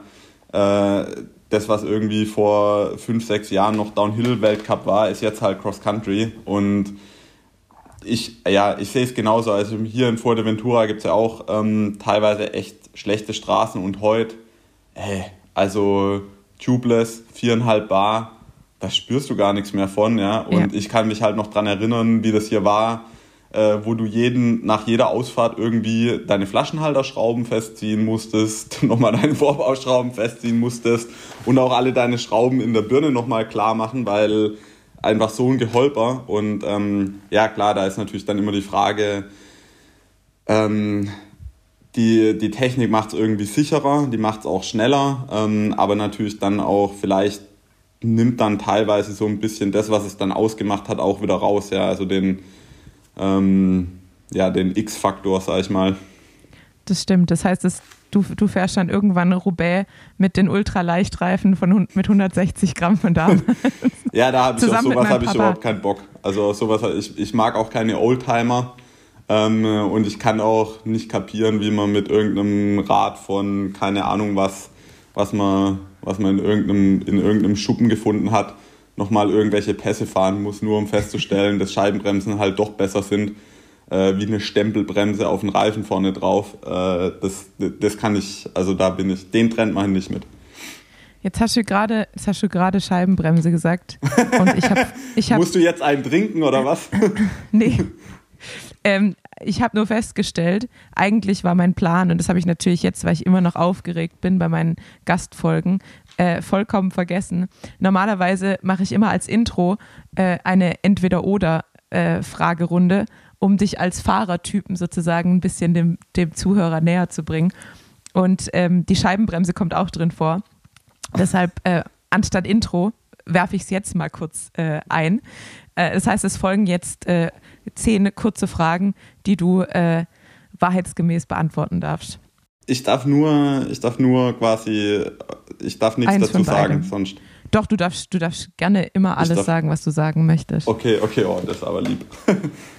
äh, bergauf oder bergab? Das ist gleich schon so, eine, so ein Ding, wie, wie soll man das beantworten? Ich, ich mag bergab, aber nur, wenn ich vorher bergauf gefahren bin. Also ich würde mich jetzt zum Beispiel nicht einen Berg hochschatteln lassen, um dann bergab fahren zu können. Das stimmt, aber wenn du jetzt sagen müsstest, also es gibt ja schon so eine Tendenz, also bei mir klar bergab. Ich fahre immer lieber runter als, als hoch im Training. Das heißt, du darfst beides machen, aber wo geht dir das Herz mehr auf? Ja, dann doch auch bergab. Kaffee oder Tee? Kaffee, da ist, brauche ich gar nicht. Ja. Jetzt, jetzt wird es interessant. Rennrad oder Zeitfahrrad? Rennrad. Mountainbike oder Gravel? Gravel. Navi oder drauf los? Hm. Drauf los und dann irgendwann das Navi einschalten, weil ich nicht mehr weiß, wie ich sonst zurückkomme. das kenne ich auch gut. Äh, Eule oder Lerche, was das Training angeht? Oh, ähm, ich glaube, ich entwickle mich gerade zur Lerche. Äh, das kommt wahrscheinlich mit dem Alter. Ja, bei mir kommt es immer noch nicht. Ich bin immer noch die Eule. ich muss noch ein bisschen älter werden. Indoor oder Outdoor? Also vor vier Jahren hätte ich dir die Frage äh, ganz sowieso ganz klar beantworten können. Inzwischen muss ich sagen, äh, auch dank eurem Presenting Sponsor äh, ist Indoor irgendwie deutlich besser geworden. Und ich habe, ich glaube, ich knacke jetzt schon die 20.000 Kilometer Marke bei Swift und äh, ich weiß noch nicht, ob ich, ich glaube, ich bin Level 48 oder sowas. Also ähm, es macht halt viel. Dann habe ich Sachen. dir noch eins voraus. Ah, aber hast du alle Badges? Nein, äh, also ich, ich, Noch nicht ich, alle. Ähm, ich, ähm, äh, ich muss sagen, halt gerade jetzt zum Beispiel mit Family, äh, es hat es halt schon viel, viel einfacher gemacht, ja. Und Ja. ähm, also gerade Intervalle auf dem Zeitverrat, ich weiß gar nicht, wie es früher gegangen ist. Also war echt schwierig, aber deswegen entwickelt sich wahrscheinlich auch der Sport weiter. Also ich sage Ja. aber trotzdem Outdoor. Outdoor. Gel oder Riegel? Riegel. Disc oder Rimbreak? Da müssten wir jetzt eine wissenschaftliche Abhandlung äh, von mir äh, mit einfließen lassen, die den absoluten Rahmen hier sprengen wird. Aber ich sag mal einfach Disc Break, ja. Und die letzte Frage: äh, Alleine oder Gruppenausfahrt? Zack, das ist schwierig. Ähm, ah, da ich ja sonst echt viel dann alleine bin und auch im Rennen alleine, glaube ich, ist Gruppe für mich schon geiler. Aber kleine Gruppe, so vier oder sechs. Ja, perfekt. Dann haben wir die Schnellfragerunde durch und äh, mit der Indoor-Outdoor-Frage bin ich eigentlich auch schon bei meinem nächsten Thema, das du ja auch schon äh, angeschnitten hast. Ich glaube, anders als im Radsport hat das Indoor-Training im Triathlon ja so richtig äh, Aufwind, würde ich sagen. Äh, ich habe schon Triathleten sagen hören, ich mache fast 99 Prozent meines Trainings Indoor. Wie sieht es bei dir aus? Was für einen Anteil nimmt der, das Indoor-Radfahren mittlerweile an? Also nur das Radfahren, dann würde ich sagen, ähm, von den verbrannten Kalorien äh, würde ich sagen, ist es wahrscheinlich tatsächlich schon bei 60 Prozent, ja. Also Okay. einfach, ja, eben vor allen Dingen auf dem, auf dem Zeitverrat, es ist halt, es ist halt einfach nicht ungefährlich draußen, ja. Ja. Äh, kannst ja mal Bernal fragen. Also Exakt, das, ja. das Problem ist halt einfach, es gibt halt, es, es ist halt nicht gesperrte Strecke äh, da draußen vor der Tür. Und manchmal muss man sich halt schon ziemlich angehen, dann bei den Intervallen auch. Und auf Swift habe ich halt einfach keine Hemmung, mich halt voll gegen die Wand zu fahren, weil es passiert halt einfach letztendlich nichts. Und das Schlimmste, was irgendwie passieren kann, ist halt, ich steige vom Rad und die Einheit ist halt beendet. Ähm, ja, das, äh, das hat halt schon wahnsinnige Vorteile. Und dann vor allen Dingen jetzt halt auch mit, mit Family. Ähm, ich meine, wenn du halt im Winter daheim Rad fährst, bist du halt wahnsinnig eingeschränkt einfach, ja. Und dazu kommt halt auch, ich habe, ich weiß nicht, ob es einfach, ob es mich einfach nur mehr ankotzt, aber ich habe halt daheim das Gefühl, dass ich in jeder Ausfahrt eine potenziell lebensbedrohliche Situation habe für mich. Und dazu kommt Ja. noch mindestens ein, also ein so ein Trottel, ähm, dass ich halt bei jeder Ausfahrt dann immer irgendwie zumindest mal für 20 Minuten echt schlechte Laune habe, weil ich mir Sorgen um die Menschheit mache. Und ähm, ja. Bei Swift äh, gibt es wenig, worüber ich mich irgendwie dann ärgern muss. Im Gegenteil. ist meistens dann irgendwie ähm, das, was man halt kennt, das ist, kommt irgendwie wie früher vom Computerspielen. Ähm, man ist immer so ein ganz kleines bisschen benebelt, wenn man äh, vom Rad steigt, vor allen Dingen, wenn man halt Langrad gefahren ist. Ähm, ja, das, äh, deswegen ist es halt so, wie ich das jetzt mache, finde ich, ist eine richtig geile Mischung. Also ich gehe ins Trainingslager, fahre dann an den schönen Orten dieser Welt draußen, also Mallorca, Fuerteventura und so weiter. Und ähm, ja, fahre an den hässlichen Orten, also beziehungsweise wo hässliche Autofahrer unterwegs sind, ähm, ja, fahre ich dann drin. Ja, kann ich absolut unterschreiben. Äh, Habe ich auch so ein bisschen erwartet von dir. Ähm, aber ja, mir geht es genauso. Also gerade der Sicherheitsaspekt, weil viele ja auch manchmal, also viele belächeln einen ja, wenn man gerne und viel Indoor fährt. Aber ich muss halt sagen, mir geht es eben so oft so, dass ich mir denke, es ist einfach nicht wert, irgendwas zu riskieren. Und gerade wenn es draußen irgendwie, wenn schlechte Sichtverhältnisse sind jetzt im Winter, ähm, dann sehe ich es einfach zum einen nicht ein, mich eine halbe Stunde anzuziehen, um dann äh, drei Stunden aufs Rad zu gehen und mich dann wieder eine halbe Stunde aufzuwärmen und das Rad zu putzen, sondern dann habe ich lieber fünf Minuten Bib an auf die Rolle und mache meine Einheit und äh, weiß, ich bin sicher und mir wird auf keinen Fall was passieren. Und ich kann eben auch noch wirklich meine Intervalle perfekt umsetzen und muss nicht irgendwie doch noch überlegen, ob ich über die rote Ampel drüber fahre äh, oder das Stoppschild wirklich drei Sekunden anhalt. Äh, Da habe ich, halt übrigens- da hab ich übrigens einen echt äh, zum Thema Vergleich äh, Radfahrer und Triathleten echt lustigen äh, Kommentar. Ich weiß nicht, wer mir den gesagt hat. Äh, Triathleten. Ähm, das sind noch 20 Sekunden äh, vom Intervall übrig, aber der Berg ist zu Ende. Also beide Bremsen ziehen und einfach weiter treten. Das sind Triathleten. und, und, und, das ist echt lustigerweise, habe ich, hab ich mich gleich ertappt gefühlt, weil ich habe das auch schon ein paar Mal gemacht. Ja. Also ähm, ja, vor allen Dingen im letzten Jahr war das bei mir genauso. Also ich bin entweder Swift gefahren oder ich bin Gravelrad gefahren. Und ähm, es ist genauso wie du sagst, ist halt also von der Trainingssteuerung, es ist halt einfach ähm, schwierig draußen dann teilweise wirklich ähm, das gescheit umzusetzen. Und ja, also dementsprechend, ich kann das schon verstehen für Menschen, wo das Radfahren halt nicht der Beruf ist oder Radfahren nicht Teil des Berufs ist. Da ist es natürlich nochmal was ganz anderes. Ich, ich denke, ja. da ist halt ein bisschen frische Luft und so weiter schon auch ganz schön. Aber jetzt halt bei uns, wo es dann teilweise schon drauf ankommt, ob jetzt das Intervall halt 10 Watt mehr oder weniger waren. Ähm, und ja, dann äh, ist halt auf, dem, auf der Rolle halt schon deutlich besser, ja. Ich muss aber zu meiner Schande auch gestehen, ich bin heute auch Over- und Under-Intervalle gefahren äh, am Berg und zwar El Sangels hier raus aus Girona. Und da geht es ja immer mal wieder leicht nach unten. Das heißt, ich bin heute auch sehr, sehr viel mit gezogener Bremse gefahren. Weiß, weiß aber auch, dass die Jungs aus dem Radteam, mit denen ich hier bin, genau das Gleiche gemacht haben. Das heißt, äh, wir sind nicht alleine damit. Das beantwortet dann auch die Frage äh, Rim oder Disc Brake, weil wenn du das viel machst, dann brauchst du tatsächlich Scheibenbremsen. Durchaus, das stimmt. Und äh, ein kleiner Einwurf, weil ich ja auch weiß, dass du jemand bist, der äh, dazu tendiert, äh, sich richtig in die Fresse hauen zu können beim Training.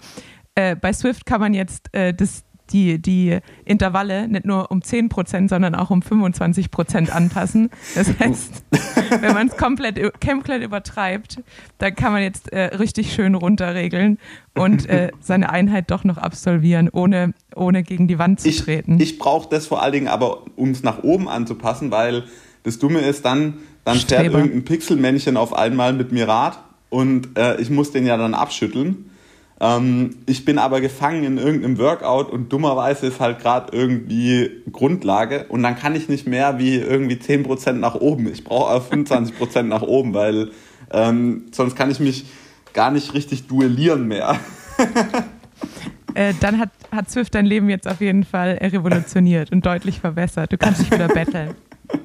Ja, ich weiß nur nicht, ob der Coach dann immer happy ist, weil, äh, ja, nee, aber das ist das ist auch ein lustiger Aspekt einfach, gell, dass man ähm, irgendwie dreifacher Weltmeister ist, aber wenn irgendein Pixel-Avatar an einem vorbeifährt, dann denkt man, nein! ähm, und und äh, kann sich nochmal motivieren, äh, nochmal noch mal ein bisschen härter zu fahren. Das ist halt schon äh, auch irgendwie schön. Definitiv. Oder man kann sich einfach mal zu, zu dir beamen lassen. Ich glaube, das letzte Mal habe ich mich zu dir beamen lassen und dann bist du irgendwie gerade Alp de Swift oder sowas hochgefahren. Ich hatte eigentlich nur so eine lockere Einheit, was aber dann auch gut war, weil ich konnte einfach umdrehen und sehr schnell viele Kilometer sammeln. Wahrscheinlich ich, war das der Tag, wo ich den 25 Mal Alp de Swift Badge gemacht habe. Aha. Aha, also du bist deutlich wahnsinniger als ich, ich merke es schon. nee, aber ähm, die, ich bin, da bin ich halt auch, das ist auch lustig, wie das zieht, gell? Ähm, völlig, äh, völlig schizophren eigentlich, aber ich fahre dann tatsächlich halt irgendwelche Programme einfach Alp de Swift hoch, weil mir der Badge halt noch gefehlt hat oder sowas. Ja. Also bringt er überhaupt nichts, aber ähm, ja, trotzdem irgendwie kleine Freuden, die das Leben bereichern. Das stimmt, ja, das, das menschliche Gehirn funktioniert halt doch, äh, doch äh, sehr, sehr seltsam manchmal. Ähm, wie sieht denn aktuell so ein Tag für dich ähm, auf Fuerte aus? Also so ein Klass, sag ich mal, so ein klassischer Triathleten-Trainingstag bei Sebastian. Also Kiele. meistens äh, starte ich hier mit einem nüchternen Lauf, ähm, also vorm nüchtern meine ich vorm Frühstück. Ähm, ja, ich habe immer noch so äh, einfach, ja, ich habe es schon angesprochen, immer ein bisschen meine, meine Schwäche, Achillessehne und so, muss ich einfach ein bisschen vorsichtig sein, immer noch mit dem Laufen und da ähm, ja einfach die, die Belastungssteuerung ein bisschen ja, ein bisschen anpassen und äh, ja, genau dann äh, geht es meistens nach dem Frühstück dann dann aufs Rad. Im Moment ist jetzt gerade relativ viel einfach wieder Grundlage oder so längere EBs. Ähm, noch nicht jetzt totale Eskalation, äh, weil wir hatten jetzt immer so einen Rhythmus, dass ich halt, wenn ich daheim war, sehr hart, sehr viele intensive Sachen trainiert habe, aber dann auch sehr kurz. Ähm, und genau dementsprechend ist hier dann schon wieder eher Umfang im, im Vordergrund. Und ja, dann nachmittags, äh, abends dann noch, noch eine Schwimmeinheit. Also so der, der durchschnittliche Trainingsumfang sind dann so vielleicht 35 Stunden ähm, in der Woche. Und ja, also so die drei Einheiten sind eigentlich schon äh, Standard am Tag. Ja. Da muss ich ja auch wieder sagen, also erstmal Respekt, ähm, weil ich kenne die Zeit ja noch. Äh, und als ich dann im ersten Trainingslager mit Canyon SRAM war und wir unseren ersten Tag äh, drei Stunden Rad gefahren sind und dann war es vorbei, dann kam einfach Massage und das war's. Dann habe ich gesagt, also das, wir, sind jetzt, wir sind jetzt durch für heute. Und dann blieb es auch das Trainingslager über so. Da habe ich mir gedacht, warum war ich Triathlet? Also einfach, Rad, Radtrainingslager sind so viel entspannter. Du musst halt einmal aufs Rad und äh, danach kriegst du eine Massage und das war's. Ja, ähm, da, dafür muss ich, also will ich dir jetzt nicht unbedingt widersprechen. Also ich denke mir auch manchmal, Läufer haben es auch geil, weil ähm, das sind halt 20 Tra Stunden Training in der Woche schon echt brutal viel. Also das würde ja schon knapp 300 Kilometer äh, bedeuten. Das laufen die wenigsten. Natürlich kann man dann einen Riesenhaufen außenrum machen, aber jetzt zum Beispiel heute Abend, hey, 50 Meter Freibad, echt optimale Wassertemperatur und die Sonne geht so hinterm Berg unter und das Set war echt nicht ganz so, so ohne, was wir geschwommen sind. Und du kommst da raus und diese Müdigkeit, die du halt da irgendwie akkumulieren kannst, halt in, in so einem Trainingstag, die hat einfach was, was sich schon auch so ein bisschen süchtig macht und so, ja. Also ich meine, ich, ich mag das einfach müde zu sein vom, vom Training. Und ähm, ja, äh, wenn, du, wenn du lang genug an der, an der Nadel hängst, dann musst du die Dosis erhöhen und äh, das, ja. genau, also ich, ich glaube, das kennen, kennen viele und ähm, dementsprechend will ich das gar nicht überhaupt, also das ist nicht so, dass das jetzt mir nicht erstrebenswert vorkommt oder was, worauf ich mich nicht freue oder so. Es ist eher so, dass ich äh, relativ schnell merke, wenn ich jetzt irgendwie Saisonpause habe, ähm, dass ich ein sehr unausgeglichener Mensch werde. Also ich glaube, wenn man Putin mal ins Trainingslager ähm, schicken würde, wäre der vielleicht auch echt einfach ein bisschen entspannter danach. Ähm, das ist ein guter Punkt. Ich glaube, jetzt spielen wir mal kurz, weil du das schon angesprochen hast, äh, eine Sprachnachricht von Rick Zabel ein, der sich auch noch zu dem Thema geäußert hat, uns auch ein bisschen mitnimmt, wo er gerade ist und was er gerade macht. Hallo aus den Vereinigten Arabischen Emiraten. Ähm, keine Sorge, es gibt kein weiteres Web-Intro. Anscheinend war ich einer der wenigen, die das extrem lustig fanden, ähm, Tanja sozusagen ein Web-Intro zu schenken. Ähm, es war ja der Song Niemand bringt Martin um von Materia in der letzten Folge, wo ich dann einfach Tanja eingefügt habe. Aber hey, ich habe meine Lektion gelernt.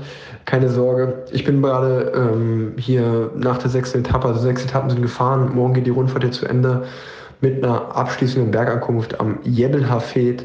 Ähm, das wird sicherlich nochmal spannend. Aber sind wir ehrlich, eigentlich ist das Radrennen hier gerade auch nebensächlich, ob wir hier Radrennen fahren oder nicht, bei dem, was momentan in der Ukraine los ist.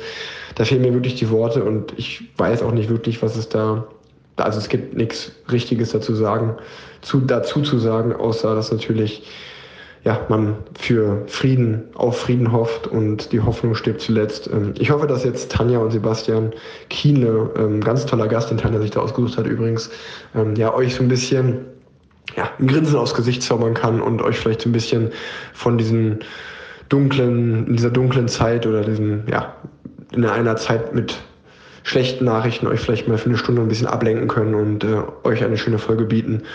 Und ähm, ja, ich bleibe dabei, was ich auch auf Instagram geschrieben und gesagt habe, White Bikes and not Tanks, also fahrt Fahrrad und keine Panzer. Friede sollte leben. Ähm, liebe Grüße äh, aus Dubai ähm, und jetzt viel Spaß mit der Folge. Ciao, ciao. Ja, ich glaube, das können wir beide unterschreiben. Ähm, Ride Bikes, not Tanks oder Make What, not War. Ähm, definitiv. Und äh, wir würden Wladimir Putin wohl dann einen Trainingslagertag mit Sebastian Kienle empfehlen, weil danach wäre vielleicht etwas ausgelasteter und glücklicher ähm, und hätte eine andere Perspektive auf alles. Jetzt aber trotzdem nochmal zurück zu dir und zurück zum Sport. Ähm, es war auch ein bisschen provokant gesagt, zu sagen, äh, Radsport-Trainingslager sind deutlich schöner. Ich kenne dieses Gefühl auch noch sehr gut, abends äh, sehr müde und ausgelaugt aus dem Pool zu gehen und genau dieses Gefühl eben auch äh, zu brauchen, um glücklich zu sein. Ähm, aber wie bei allem, der Mensch gewöhnt sich an alles, was er tut. Und mittlerweile fühle ich mich auch ausgelastet mit vier oder fünf Stunden auf dem Rad. Ja, ähm, vor allen Dingen muss man dann ja auch sagen, dass das ja teilweise dann auch ein bisschen anders gestaltet wird, wie das bei uns war. Def definitiv. Also jetzt sind dann halt auch, also ich in dem, in, genau in diesem Trainingslager, von dem ich gerade berichtet habe, meinem allerersten mit dem Team, ähm, hatte ich dann, glaube ich, bei jeder Ausfahrt tatsächlich in dem Trainingslager über 300 TSS und ich war einfach, ich war so, ich war so platt, weil ich wurde, ich wurde in die, in die Gruppe eingeteilt. Wir sind die Valencia-Rundfahrt danach gefahren und ich war dann da mit Pauline Ferrand-Prévot, Cassia Niviadoma, Hannah Barnes, äh, Aliona äh, ähm, und alles einfach Bergfahrer und ich musste, ich musste mir, ich musste mir so in die Fresse hauen, nur um annähernd irgendwie dran zu bleiben. Das war tatsächlich äh, auch irgendwie eine neue Form von Schmerz, die ich da kennengelernt habe. Äh, also so easy ist dann, ist dann doch auch nicht als, als Radprofi. Das muss man ja, auch das, sagen. Äh, genau, das wollte ich auch sagen. Und, und da ist es ja eben auch der Unterschied. Bei mir ist es eben meistens so, ich, ähm, also entweder fahre ich ja dann eben allein oder wie gesagt halt in einer, in einer kleinen Gruppe und bei uns gibt es halt selten, dass es halt, also ich bin noch nie in einer Gruppe gefahren, wo ich am Berg nicht mitfahren konnte. Also ähm, das liegt natürlich eben an den Gruppen, die ich bis jetzt gefahren bin, aber also für die Menschen, die das Gefühl nicht kennen, im Rennen kenne ich das Gefühl durchaus, also auch im Radrennen kenne ich das Gefühl und ähm, das sorgt, also es ist einfach eine andere Form von hart, also ähm, ja, dementsprechend und, und 300 TSS pro Ausfahrt, ähm, das, das, ist schon sehr amtlich, ja. Ja, man versucht es dann immer noch so locker wegzuatmen. Vor allem, wenn man dann das erste Mal beim Team, Team dabei ist und dann man will irgendwie noch sprechen, aber eigentlich ist man schon über der Schwelle und sprechen ist einfach nicht mehr drin. Aber gut, die Tage sind zum Glück vorbei. Ähm, auch wenn ich jetzt die letzten zwei Wochen auch ein bisschen leiden musste, weil ich doch nach der Wirbelsäulenverletzung noch nicht ganz da bin, wo die anderen sind. Äh, aber ich, ich bewege mich langsam wieder in die richtige Richtung. Ähm, Veränderungen. Du bist Papa geworden. Und ähm, das ist ja doch auch ein relativ großer Einschnitt im Leben eines Menschen, aber auch vor allem im Leben eines Athleten. Ähm, wie hat für dich die neue Rolle und auch vielleicht einfach dein veränderter Blick auf die Welt äh, vielleicht auch den Sport und dein, dein Dasein als Profiathlet so ein bisschen für dich verändert, wenn es eine Veränderung gab? Ja, also extrem. Ähm, davor gab es halt äh, das Zentralgestirn Planet Kienle und äh, die anderen ähm, Himmelskörper haben halt um mich herum zirkuliert. Ja? Also Familie und so weiter, das war halt alles darauf ausgerichtet, ähm, dass ich halt irgendwie performen kann und äh, dass ich halt, dass ich halt gut habe, ja, und ich habe quasi alles bestimmt. Also den ganzen Tagesablauf und äh, irgendwie wohin wir gehen, ähm, Trainingslager, Wettkämpfe und so weiter. Das äh, war alles, letztendlich hing alles an mir. Ähm, it's a family business und äh, jetzt ist es natürlich komplett anders. Also zum Glück muss man auch sagen, ähm, bin ich jetzt halt äh, die zweite Geige und äh, Nino Kaimi, mein, mein Sohn, der, der spielt halt ganz klar die erste Geige. Dementsprechend richtet sich halt jetzt eigentlich die Familie äh, nur nach dem, was der Kleine halt, was bei dem Kleinen halt anliegt, ja. Ähm, das hat ähm, bei mir aber auch dafür gesorgt, dass ich halt ein paar Sachen vielleicht ein bisschen entspannter sehe, weil du weißt es ja dann eben auch, dass sich alles irgendwo nach dir richtet und äh, dann, dann willst du, willst du ja auch, auch wenn das überhaupt nicht erwartet wird, aber du willst halt zurückgeben in Form von Siegen, ja. Und ähm, ja. damit kommt dann halt auch ein, so ein irgendwie ein unangenehmer Druck in Form von irgendwie Angst zu versagen, sag ich mal, ja. Und ähm, da habe ich jetzt zumindest mal, habe ich schon das Gefühl, dass sich das ein bisschen, bisschen einfach ver verändert hat, ja. Äh, aber am Anfang war es auch nicht, auch nicht leicht, muss ich ganz, ganz klar auch ja. sagen, weil einfach äh, völlige, ähm, völliges Gefühlschaos, keine Ahnung, also einfach halt, davor war das Leben halt sehr einfach. Also ja.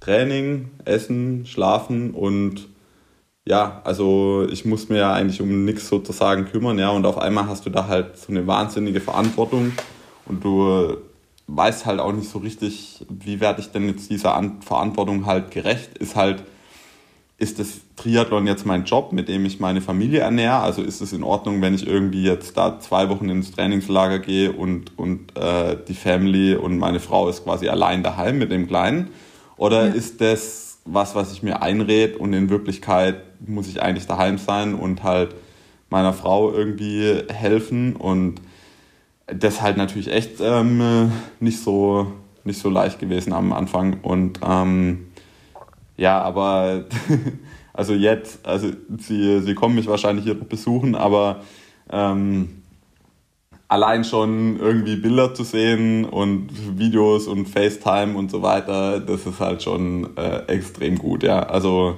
ja. Ja. Das wollte ich nämlich gerade fragen. Du bist ja jetzt, äh, ist es jetzt die erste Phase, die du weg bist oder warst du dazwischen schon mal schon mal länger weg von zu Hause? Ja, ich war, ich war schon mal eben gerade letztes Jahr, ähm, wo ich mich vorbereitet habe auf äh, Rot. Also da wusste ich noch gar nicht, dass ich mich vorbereite auf Rot, weil ich noch gar nicht wusste, dass ich überhaupt starte. Aber ähm, ja, Sommertrainings, Höhentrainingslager in, in St. Moritz und dann Livigno und äh, da genau war ich schon, war ich schon mal länger weg und das hat sich dann zum ersten Mal auch echt krass nach Verzicht angehör, angefühlt und ähm, da, da bin ich immer so geschwankt zwischen einer echt geilen Art von Motivation irgendwo äh, und irgendwie äh, Heimweh, was ich so halt in Trainingslagern echt schon lange nicht mehr hatte.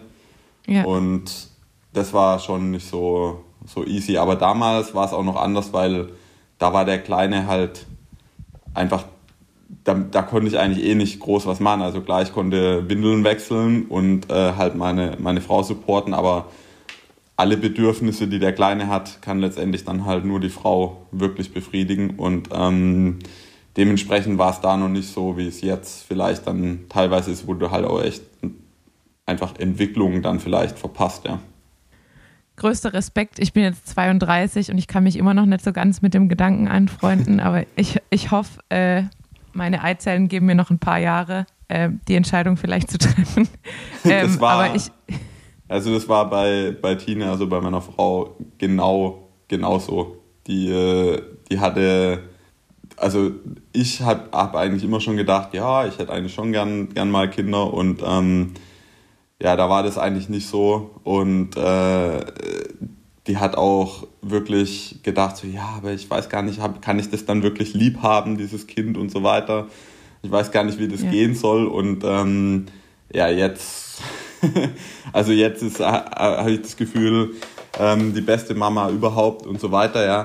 Also, aber ich denke auch immer, ähm, irgendwie alle Eltern reden dir halt immer ein, dass es das Schönste auf der Welt ist und so weiter. Jein, also es ist natürlich auch ganz klar so, dass es dein Leben äh, einen, einen, ganz großen Teil wegnimmt. Ja? Also deine Freiheit kannst du in die Tonne treten. Also das ist halt ja. klar. Ähm, und, und ich finde, das hat überhaupt nichts mit äh, irgendwie Egoismus oder sonst irgendwas zu tun, wenn du dich halt entscheidest, du willst halt keine Kinder am Schluss kannst du einfach mit Umweltschutz rechtfertigen. Und wie kann man denn in so eine Welt ein Kind setzen?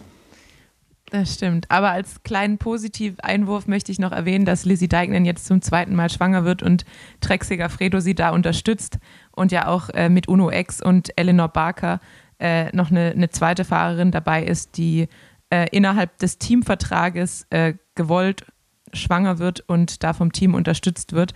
Ähm, und es ist auf jeden Fall, egal ob man es jetzt möchte oder nicht, das bleibt dann jedem selber überlassen, aber dass es mittlerweile eine Karriereoption ist, auch als Frau, als Profiathletin, äh, dazwischen ja. ein Kind zu bekommen.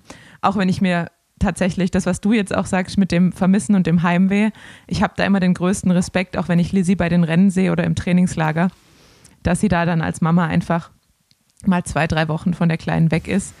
Ähm, deshalb auch da den größten Respekt und dass sie auch einfach zurückgekommen ist und genau wie vorher auch äh, Rennen gewonnen hat. Ähm, unter anderem auch Roubaix. Äh, sehr beeindruckend. Definitiv. Ähm, beeindruckende Persönlichkeiten.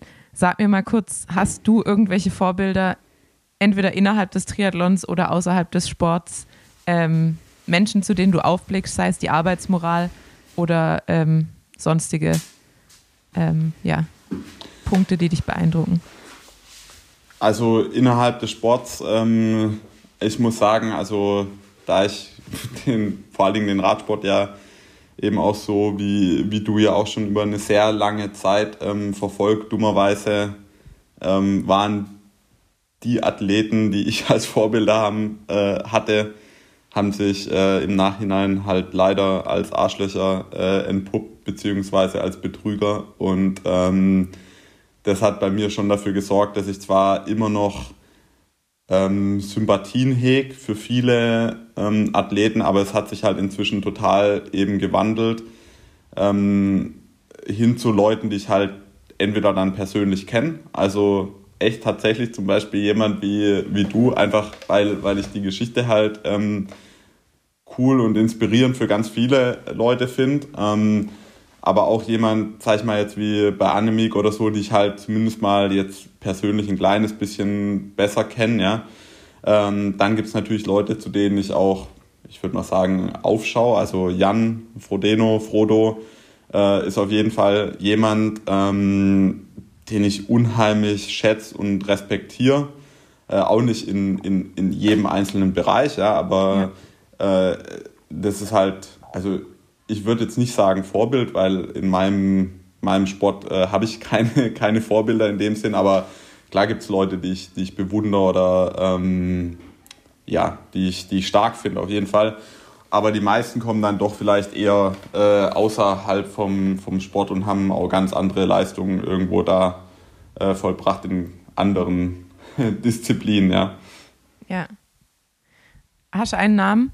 Oder äh, ja, ähm, können die wenigsten wahrscheinlich damit was anfangen, aber Richard Feynman zum Beispiel, ähm, ein Physiker, der echt äh, ein paar ganz schön, ganz schön krasse Sachen äh, geleistet hat und ein paar knifflige, knifflige Sachen gelöst hat und glaube ich auch sonst echt ein Typ wäre, ähm, äh, mit dem er sich ich weiß nicht, wahrscheinlich würde ich mich nicht mit ihm unterhalten können, aber ähm, ja, das ist schon, finde ich, ein, äh, ein unheimlich interessanter, ein interessanter Mensch und ähm, ja, ich glaube, von dem, von dem Schlag gibt es äh, sicher einige und dann gibt es so sektorielle Bewunderungen, sag ich mal. Also ich bin jetzt, ich bin jetzt sicher kein Elon Musk-Fanboy, aber ähm, es gibt schon ein paar Sachen, wo ich halt sage, so, wow, das ist schon äh, echt, ähm, ja, der hat schon Schneid und ähm, äh, leistet, da, leistet da was. Also gibt, gibt da schon ein paar, paar Sachen, äh, die, ich da, die ich da bewundere, wobei ich vieles auch echt äh, Käse finde. Aber ja, genau. Also ich merke schon sowohl äh, an deinen Ausführungen zur Formel 1, der Aerodynamik und deinen Vorbildern. Ich glaube, das Physikstudium ist tatsächlich nur äh, unterbrochen und nicht abgebrochen. Und wer weiß, ob äh, während deiner Gravel-Zeit vielleicht das ein oder andere ähm, Physikbuch nochmal in deinen Kopf wandert. Ja, ähm, ähm, ja. Ja. Nein, sag du was dazu, wenn du noch was sagen wolltest.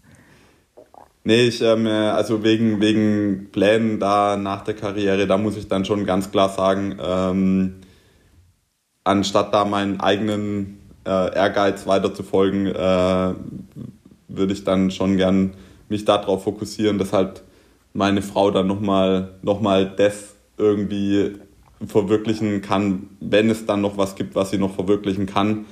Ähm, leider äh, ist es ja gerade bei Frauen so, dass die Gesellschaft denen ab einem gewissen Alter einen Riegel vorschiebt, vor allen Dingen, wenn sie dann äh, schon ein Kind haben. Aber ja, ähm, da, wenn ich sie da halt unterstützen kann, dann, äh, dann wäre das nochmal eher ein, ein, Ziel, wie jetzt mein Physikstudium zu beenden. Aber ja, schauen wir mal. Das ist ja das Schöne, dass der Erfolg in dem Sport zumindest mal ein Stückchen weit die Freiheit äh, mitgebracht hat, dass ich da nicht nichts machen muss, sondern immer machen kann. Ja, äh, Tine, also Christine Schleifer, deine, deine Frau, äh, steht hier nämlich auch noch auf meinem äh, Zettel, weil ich mich gefragt habe, inwieweit die Beziehung für dich ähm, auch wichtig war, was deinen sportlichen Erfolg als, als Unterstützung angeht. Äh, Tine, für die, die sie nicht kennen, selber auch eine ähm, Läuferin und Duathletin und auch sehr, sehr schnell unterwegs. Also ich glaube, heute habe ich mir nochmal die Halbmarathonzeiten angeschaut. Ich glaube, 1,14,30 äh, ist die Bestzeit. Ähm, also tatsächlich sehr beachtlich. Ja, inwieweit äh, war, das, war das ein Bestandteil deiner Karriere auch? Extrem, ähm, weil ich halt, also ich schon ein bisschen chaot bin und ähm, Tine genau das Gegenteil äh, davon ist, also sehr aufgeräumt, ähm, auch im übertragenen Sinne und ähm, da sehr viel Ruhe reingebracht hat und halt ja auch mit dem Wissen aus ihrem eigenen Sport. Ich glaube, sonst wäre das äh, sehr schwierig geworden. Ich glaube, ähm, sonst wäre ich da nicht beziehungsfähig gewesen, um es mal so zu sagen. Also äh, dementsprechend hat sie einen riesen Anteil dran. Ja, ja ich glaube, für alle, die ihren Sport wahrscheinlich im Triathlon auch amateurmäßig betreiben, ähm, aber auch professionell, ich glaube, da kann man mal einen Dank an alle Partner rausschicken, äh, die, glaube ich, immer einen großen Anteil daran haben, ähm, dass man seine Träum Träume so verwirklichen kann, wie man das möchte äh, und seinen Sport äh, ausüben kann.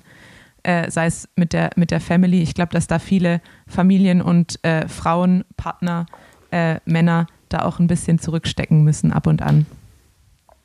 Danke an der Stelle. Ähm, ja, ich habe noch tausend Fragen tatsächlich, aber ähm, ich will deine Zeit gar nicht mehr so lange in Anspruch nehmen, weil wir haben uns auch relativ spät äh, verabredet. Ich weiß zwar, dass du eine Stunde äh, zurück bist, aber trotzdem wirst du wahrscheinlich jetzt langsam essen wollen.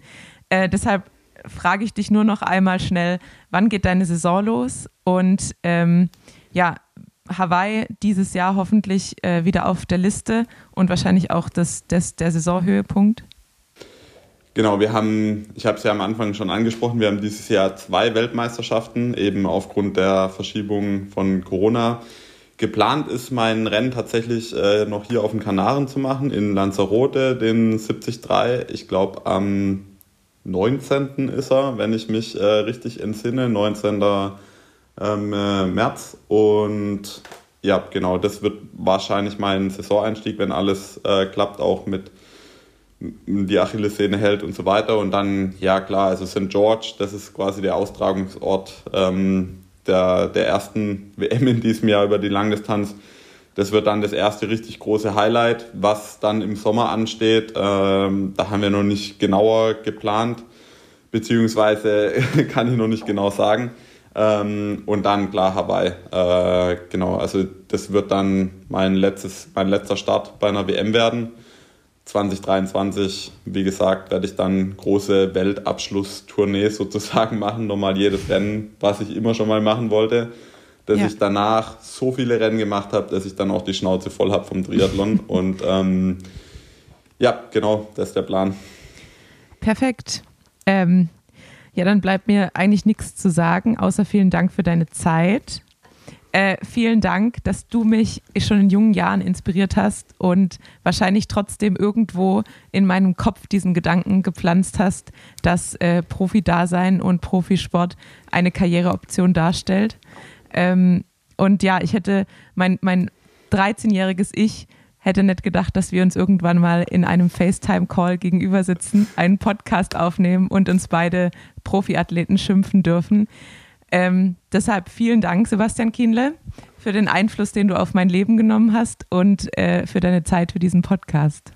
Ja, danke, danke dir und ähm, ja, ich kann auch gar nicht sagen, wie, wie sehr mich das freut und ähm, nicht nur, dass ich jetzt äh, zu Gast sein durfte bei eurem Podcast, sondern es war auch sonst einfach ein echt äh, schönes, angenehmes Gespräch, was mich äh, auf jeden Fall dazu motiviert, vielleicht das nächste Mal auch mal anzurufen, wenn du nicht gerade frisch aus irgendeinem Hospital äh, entlassen wirst. Sehr gerne. Da wir ungefähr gleichzeitig in die Saison starten, äh, können wir uns ja austauschen, wie unser erstes Rennen gelaufen ist. Ich habe nämlich mein erstes Rennen am 16.03. Dann warte ich, bis du am 19.03. durch bist. Und dann können wir uns äh, hoff hoffentlich unverletzt äh, über, über den Saisonstart unterhalten. Ja, vielen Dank und auch allen Zuhörern äh, einen guten, schönen Start in die Saison trotz allem. Vielen Dank. Tschüss.